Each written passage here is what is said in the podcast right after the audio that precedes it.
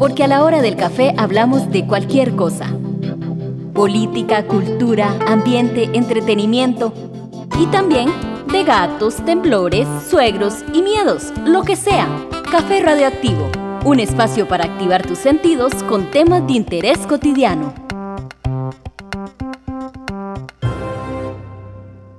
Hola, bienvenidas y bienvenidos. Soy Gloriana Rodríguez Corrales y estoy con ustedes en este café radioactivo. Hoy con un delicioso café de taza amarilla nos acompaña para conversar, para tertuliar, don Hernán Solano Venegas, quien es el ministro del Deporte. Bienvenido a Café Radioactivo, don Hernán. No, muchísimas gracias de estar aquí en Café Radioactivo y como vos lo decías, para tertuliar y conversar sobre, sobre el deporte, ¿verdad? Y, y qué estamos haciendo, para dónde vamos, qué es lo que nos motiva. Exacto. Y cuando hablamos del Ministerio del Deporte, las personas puede ser que no tengan tanta claridad de qué se encarga. El Ministerio del Deporte todavía como ministerio no existe. Yo soy un ministro del deporte sin cartera, o sea que lo que el presidente hace es que nombra a una figura, en este caso a mi persona, que se va a hacer cargo, digamos, de la parte política de todo lo que es el deporte desde el Ejecutivo, desde el Consejo de Gobierno y el brazo que legalmente existe es el ICODER, ¿verdad? El Instituto Costarricense del Deporte y la Recreación, que tiene un Consejo Nacional de Deportes que preside el ministro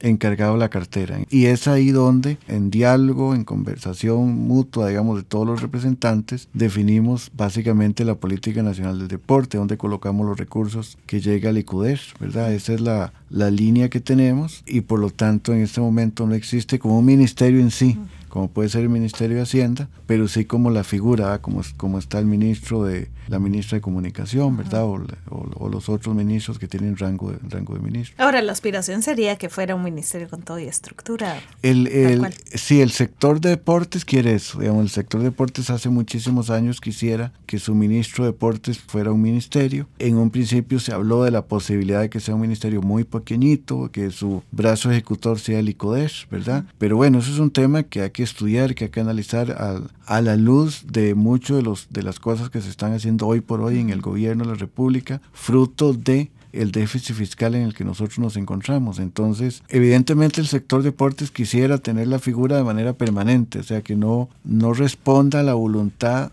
del presidente, que podría ser que hoy lo quiera y mañana no, ¿verdad? Veo al, al Ministerio del Deporte como, como un órgano necesario para la sociedad porque el deporte al final de cuentas y la actividad física y la recreación forma parte de todo nuestro accionar a lo largo y ancho del país. Cada vez que pasa que nuestra sociedad se vuelve un poco menos física en nuestros trabajos, el deporte se vuelve importantísimo precisamente porque nosotros tenemos que estar en actividad física, tenemos que recrearnos, nuestros empleos actualmente están siendo más de exigencia intelectual, ¿verdad? Este, y menos físicos. Eso hace que nosotros tengamos que poner nuestro cuerpo en movimiento.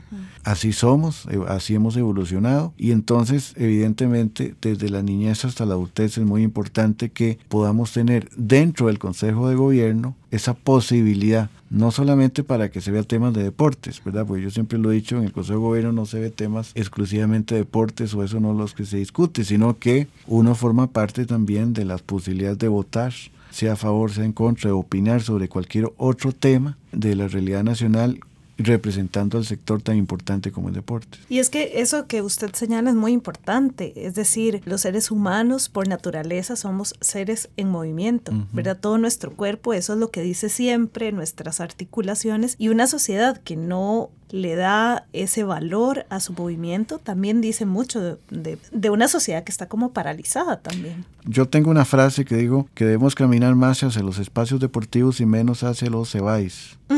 ¿verdad? Este, a los médicos y la gente que está en la caja le gusta mucho. Tiene que ver con que nosotros no podemos pensar que nuestras dolencias y nuestras enfermedades nos las van a curar en la caja.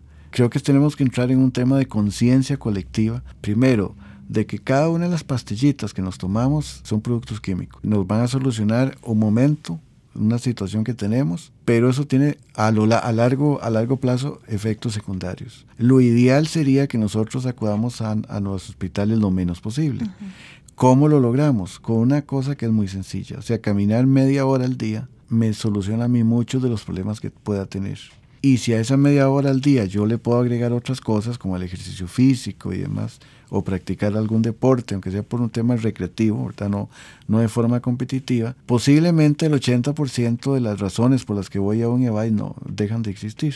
El que va y practica recreativamente en una piscina tiene ese efecto. Entonces yo, eso no solamente es mejor calidad de vida para uno, porque no está perdiendo el tiempo yendo a un EVAIS, haciendo filas, recibiendo todas las pastillas que recibe uno, sino además que todo ese costo de recursos económicos, que no es que caen del cielo, sino que es, lo pagamos todos con los impuestos, se ahorran. Y la caja entonces puede tener mejores equipos, más tecnológicos, para enfermedades que efectivamente por la edad o por otra razón yo no puedo controlar por, la, por el ejercicio físico. Entonces yo creo que ese es un círculo virtuoso que todos tenemos que tener claridad y entender que el deporte de alto rendimiento, eso es para un grupo de personas que lo pueden hacer, pero que el deporte como recreación lo podemos hacer todos, desde la niñez hasta la adultez, con efectos muy positivos para la población. Sí, a cualquier edad y depende también del impacto y de las rodillas. Todos los movimientos se pueden modificar para que todas las personas podamos, a final de cuentas, hacer la actividad física que más nos plazca. Y eso es como tal vez también encontrar cuando la gente dice, no me gusta la lectura. Bueno, tal vez no has encontrado el género que te guste para leer, ¿verdad? en literatura. Y en deporte también pasa lo mismo. A veces de repente una puede explorar algunas disciplinas que definitivamente no le sientan bien, pero hay otras disciplinas que experimentando desde la recreación y también con todos los parámetros que tiene que tener, pues le resultaría muchísimo más agraciado. Pero desde el Ministerio del Deporte se ha también impulsado toda una política en el tema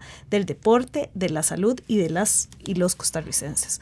¿Cuál es esa política y qué implica Estamos por anunciarla, sería, de, espero que no tengamos ningún atraso y lo podamos hacer, esa es mi intención, el último domingo de marzo, que es el Día, Día Nacional del Deporte, con el presidente. La política es un proceso que nos ha llevado, un proceso largo, más de un año, año y medio, donde ha convergido muchísimas instituciones, porque al final de cuentas el deporte es quizás uno de los sectores más descentralizados, le llamo yo, porque están los comités cantonales de deportes, eh, digamos en las municipalidades que son órganos autónomos, están las federaciones deportivas nacionales y sus asociaciones deportivas que también son autónomas, son privadas, el deporte a nivel internacional es privado, no es del Estado, y está el Estado, digamos, de las instituciones públicas que apoyamos el deporte por, por medio del ICODER o que utilizamos el deporte, la actividad física y la recreación para una mejor salud, sea Ministerio de Salud, sea la Caja, o sea por desarrollo social como el INDES.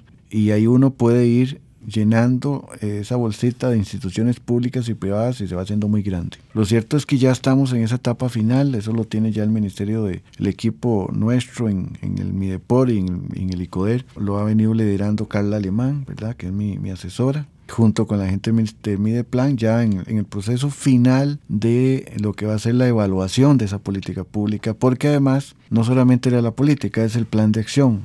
Mideplan exige el plan de acción, nosotros presentaremos un plan de acción de aquí al 2022 y el nuevo gobierno tendrá que hacer su nuevo plan de acción en función de esa política que tiene como plazo 2030. ¿Dónde está concentrada? Está concentrada en un tema de deporte competitivo que tiene que ver evidentemente con las federaciones deportivas nacionales, con los comités cantonales de deportes, con el Comité Olímpico Nacional. La otra parte tiene que ver de manera muy fuerte con lo que es la actividad física el ejercicio físico. Para nosotros, como vos lo planteas, el cuerpo como movimiento humano, porque requerimos que los niños, niñas, adolescentes y adultos mayores hagamos ejercicio físico. Uno, para evitar la obesidad, que nos va a generar enfermedades y para la adultez por un tema de mejor calidad de vida. Entonces, esa es una parte muy importante donde nos tenemos que involucrar comités cantonales de deportes, la caja, el Ministerio de Salud y nosotros como ciudadanos, porque al final de pronto sentimos que hay una institución que nos tiene que hacer las cosas y no, o sea, caminar media hora no depende ni del ICODER, ni del ministro del deporte, ni del presidente de la República, ni de la caja,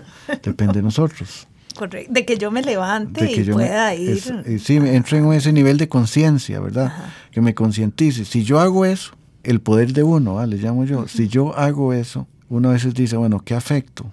Pues en, qué contribuyo si solo, soy yo. Pero si la mayoría de la gente lo hace, le estaría generando, como le decía hace, hace un poco, una cantidad de recursos, de ahorro de recursos a la caja para ser utilizados en temas más de más emergencia enorme. Y no significa programa, ni recursos, ni nada del Estado, significa una decisión personal. Y lo otro tiene que ver con, que lo estamos ya impulsando desde el ICODER, el programa Actívate. Estaría dentro del Plan Nacional, dentro de la Política Nacional de Deporte, que tiene que ver con el ejercicio físico, o sea, con que en los cantones hagamos ejercicio físico por medio de los comités cantonales. Es un programa del ICODER que va dirigido a, ese objetivo. Eh, lo impulsamos este año en algunos cantones, muy utilizado por las mujeres, de manera importante. Eh, Zumba y todos estos temas, Que, que, es al final estar en movimiento. Es parte de las cosas que queremos hacer desde la política y que los comités cantonales de deportes no solamente se centren en Juegos Deportivos Nacionales, sino que junto a las municipalidades se concentren también en el tema de promocionar la actividad física y la recreación.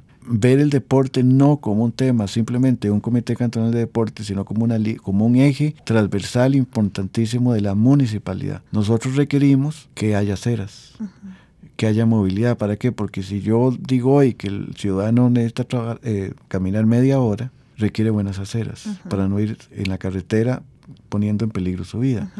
Y si tenemos espacios como, como lo está impulsando rutas urbanas, por ejemplo, en la ribera de los ríos, nos va a permitir también usar la bicicleta sin necesidad de que nosotros pongamos la vida en peligro compitiendo con vehículos, ¿verdad? Entonces, creo que los espacios de movilidad urbana son muy importantes o en cualquier lado para poder hacer y poner en práctica el ejercicio. Ahora, es muy interesante lo que usted está conversando porque finalmente es la apuesta por lo que siempre tendría que ser, que no es un ministerio o una entidad resolviéndome la vida, sino también un conjunto de instituciones que trabajan en diferentes niveles, ¿verdad?, de esa política nacional para que yo pueda realizar. Y efectivamente yo concuerdo con, con usted en que nadie se puede levantar por mí para ir a caminar media hora, pero claro que el Estado me puede brindar esas y que además sean aceras inclusivas, ¿verdad? Porque también las personas que tendrían alguna condición asociada a la discapacidad tendrían el mismo derecho de caminar en aceras que estén que les permitan, ¿verdad?, poder realizar el ejercicio que requerimos todas y todos. Pero este esfuerzo interinstitucional es una cosa que se puede ver en el mediano corto plazo? Ya lo estamos haciendo. Por ejemplo, este año que acaba de pasar, que yo esperaría que ojalá lo podamos continuar, hubo un programa, un proyecto absolutamente exitoso con el PANI. El PANI puso los recursos, hizo una alianza con el ICODER y las dos instituciones hicimos una alianza con 14 federaciones deportivas nacionales, o sea, 14 diferentes deportes, para lograr llegar a zonas rurales, vulnerables e indígenas de poblaciones indígenas, de tal forma que los niños y las niñas y adolescentes pudieran practicar un deporte que de otra forma no podrían. O sea, el tener un edu profesional, el tener los implementos deportivos. Entonces yo, por ejemplo, pongo varios ejemplos. Ahí fueron 3.600 niñas y niños y adolescentes. Si está, entre más lejos esté de la capital, menos opciones tienes al deporte y a la recreación. Por eso yo digo que el deporte y la recreación no es el Parque La Sabana y el Parque La Paz. Y entonces, por ejemplo, en la zona de Surezca, en la zona, en el territorio indígena de Surezca, allá en, en Bribri, y dimos, por ejemplo, patines, patinetas para poder practicarlo, el patinaje tenés que tener una serie de implementos de, protección personal. Eso, eso tiene, eso cuesta mucha plata. Entonces, ahí lo llevamos, los, las chicas y los chicos lo utilizaron en un proceso de un año, practicando durante un año. Por ejemplo, el ajedrez en la zona de Reycurré, eh, perdón, en Reycurré lo que dimos fue por ritmo, por ejemplo. En Salitre dimos taekwondo, por ejemplo, y eh, ajedrez en Pital se dio balonmano. Cada una de estas 14 federaciones tenía que construir, desarrollar cinco escuelas, tres en zonas rurales y vulnerables y dos en territorios indígenas. Muchísimos de estos 3.600 jóvenes, sin este programa, nunca habrían tenido acceso a uno de esos deportes, ni siquiera lo podrían haber conocido, aunque parezca así de, extraño esas personas ya escalaron, porque cuando usted tiene la posibilidad, de vivir la experiencia de practicar un deporte, por ejemplo, como patinaje, o sea, pasar de cero a poder ya tener el, equilibrio y venir, por ejemplo, aquí a, la pista en la sabana que los trajimos para que los niños pudieran estar ahí alrededor, ese niño, esa niña ya es otra persona. Ya no para que sea un muchacho que a futuro esté en alto rendimiento. No, es para que sea una persona con mejores valores, con, con habilidades diferentes, con factores de protección eh, diferentes, más dueño de, su, de, tener mayor confianza en sí mismo que lo genera el deporte. Claro, con un desarrollo de habilidades blandas a partir de una disciplina deportiva. Yo sé que hemos conversado más sobre el tema del, de la cosa más ciudadana, ¿no? De, de, lo que cualquier persona que pueda estarnos escuchando lo puede hacer, nosotras y nosotros, pero también es un año, el 2020, un año importante para Costa Rica y el deporte en términos de justas y en términos de juegos que ya sí son más a nivel competitivo. ¿Cómo se está preparando también? ¿Cómo se prepara ese espacio que es otro espacio del ministerio? Sí, nosotros, para que la gente nos entienda, el Estado no es el rector del deporte competitivo.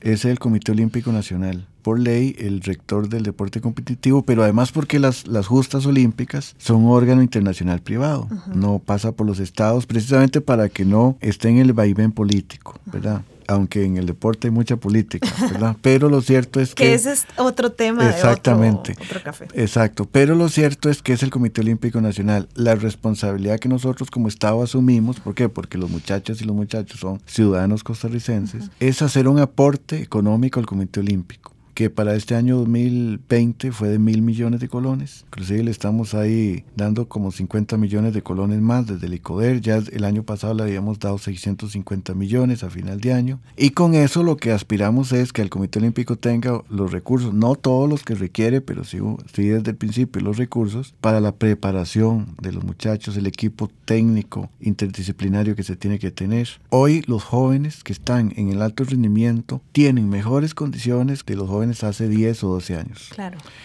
Tienen que tener todavía mejores condiciones, sin ninguna duda, pero bueno, eso está pegado a que nosotros como, como país nos estabilicemos económicamente para poder inyectar más recursos al deporte. Lo cierto es que es, ahí venimos haciendo un trabajo muy coordinado entre el Comité Olímpico, las federaciones y el ICODER. Muchas de las becas, por ejemplo, que el ICODER da, se dan coordinadas con el Comité Olímpico. Muchos de los recursos que se otorgan a las federaciones deportivas nacionales se da en una coordinación también con el Comité Olímpico Nacional, porque el comité también apoya a las federaciones. Entonces, esa es parte del trabajo articulado que tenemos. Hay ya varios deportistas que están clasificados a los Juegos Olímpicos, como, Brisa, por ejemplo, en, en surf, Tencio, por ejemplo, en el tema del, del BMX. Ciclismo tiene dos, un hombre y una mujer, que todavía tienen que definir cuáles van a ser los que, las personas que nos representan. Lo cierto es que son representantes que se lo han ganado a puro pulso, no por invitación. Y yo creo que pues nosotros nos tenemos que sentir muy orgullosos de esa representación que nosotros vamos a tener a nivel internacional. Y la única forma de ir subiendo pues evidentemente nuestras participaciones y nuestra cuota tiene que ver no solamente con que los jóvenes participen, sino que la inversión que nosotros podamos mantener en el deporte sea muy sostenida. Digamos que el Comité Olímpico y las federaciones y los comités cantonales